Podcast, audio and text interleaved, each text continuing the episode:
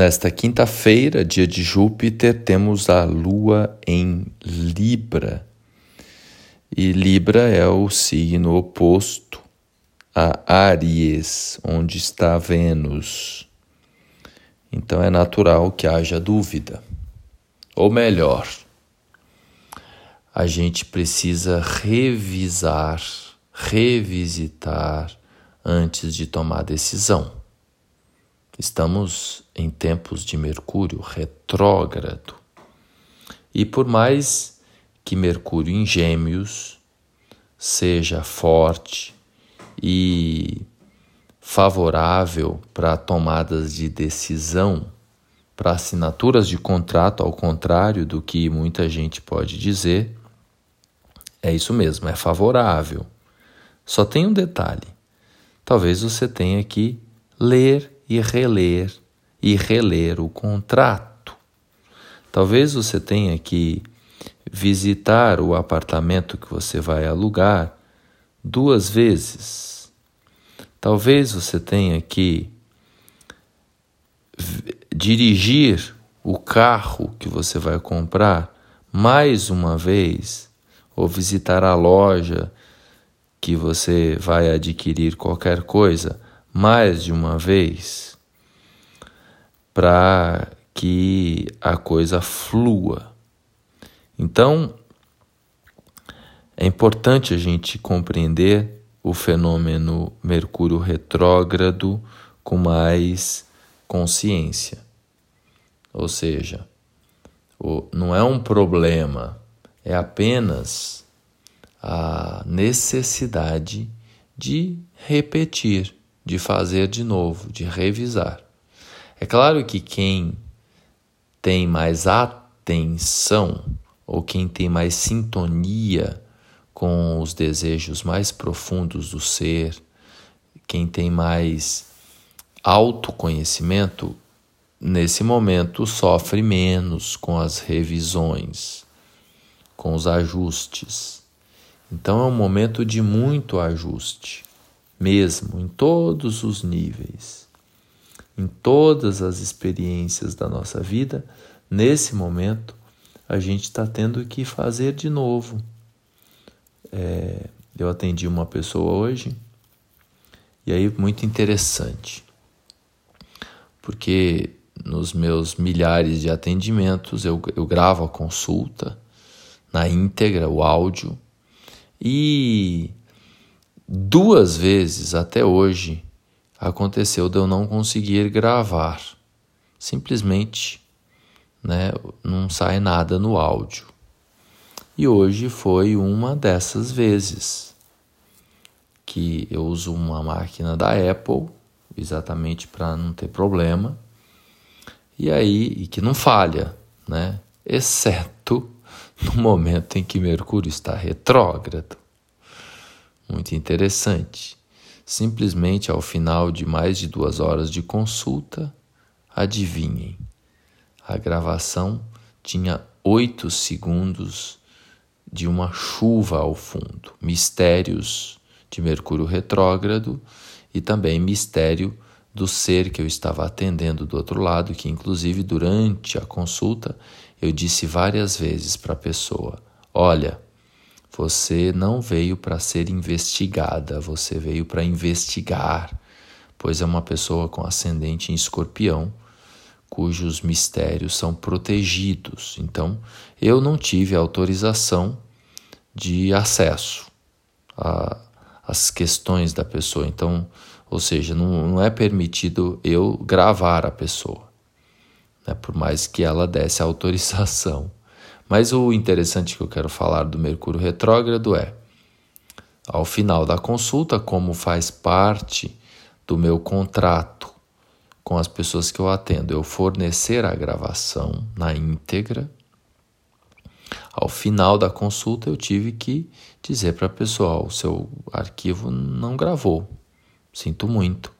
Então eu me disponibilizo a fazer tudo de novo numa próxima data, você escolhe, sem custo algum, para eu gravar. É isso, Mercúrio retrógrado.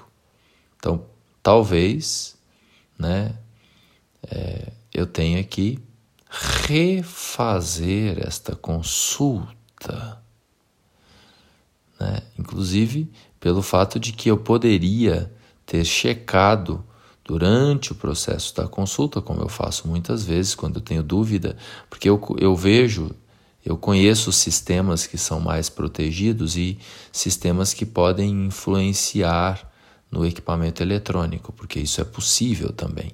Há pessoas que têm um campo eletromagnético, que essa pessoa tem Urano no ascendente. É, é, uma das, é um dos indícios de que a pessoa tem um, um, um eletromagnetismo mais avantajado, mais aflorado, que pode inclusive bloquear ou interferir ou danificar equipamentos eletrônicos. Isso é possível. Isso é, isso é possível ver no mapa astral da pessoa. Então eu, eu poderia, eu deveria ter me atentado a esse fato e ali, depois de alguns minutos de consulta, ter verificado se a gravação estava se desenrolando. Não fiz isso, não prestei atenção suficiente. Resultado: ao final da consulta, eu, eu tenho que oferecer para a pessoa que estou disponível para atendê-la de novo, para repetir tudo de novo, e aí sim com a gravação, claro, se ela quiser, porque é, talvez ela mesma saiba que no final da história ela não veio para ser gravada, ou seja, ela tem que teria que gravar na própria memória o conteúdo todo, mas isso vai ficar a critério dela. De qualquer modo, né, eu tive que me disponibilizar, tive não, né, escolhi me disponibilizar para é, gravar a consulta novamente, regravar, reconectar, refazer, revisitar, re, re, re. É isso aí. Agora, se você foi lá uma vez, duas vezes ou três vezes e gostou mesmo, correspondeu aos desejos do seu coração, assina o contrato sem medo. Compra o produto sem medo.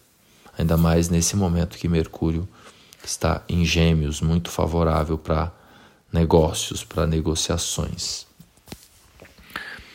A Lua está em Libra nesse momento, então é interessante a gente também, é, nesta quinta-feira, compreender que 8 ou 80 não leva ninguém a lugar algum. Então, o equilíbrio diante das instabilidades é muito importante. Falando de instabilidade, de variabilidade, eu fecho o ciclo hoje falando das profissões lunares. Aquelas pessoas que os lunáticos, né? Aqueles que têm a lua forte no mapa astrológico, algumas profissões são além da maternidade, né? A profissão, qual é a profissão mais importante da existência? Alguém pode achar isso uma barbaridade eu falar que é a profissão. Então vamos chamar de função. Né? Qual que é a função mais importante da existência? E aqui eu falo um pouco para as mulheres. A dádiva da maternidade. Porque em tempos de currículos modernos, né, o Instagram, a gente coloca, as, as mamães colocam lá no currículo, no, no, na bio, né, na biografia, qual que é a primeira informação que a pessoa coloca? Mãe do fulano, mãe de ciclana. Então, inclusive em astrologia, a casa 10, que é o setor profissional, casa 10 na astrologia é o setor da carreira, da reputação, do profissional e também é um setor associado aos filhos.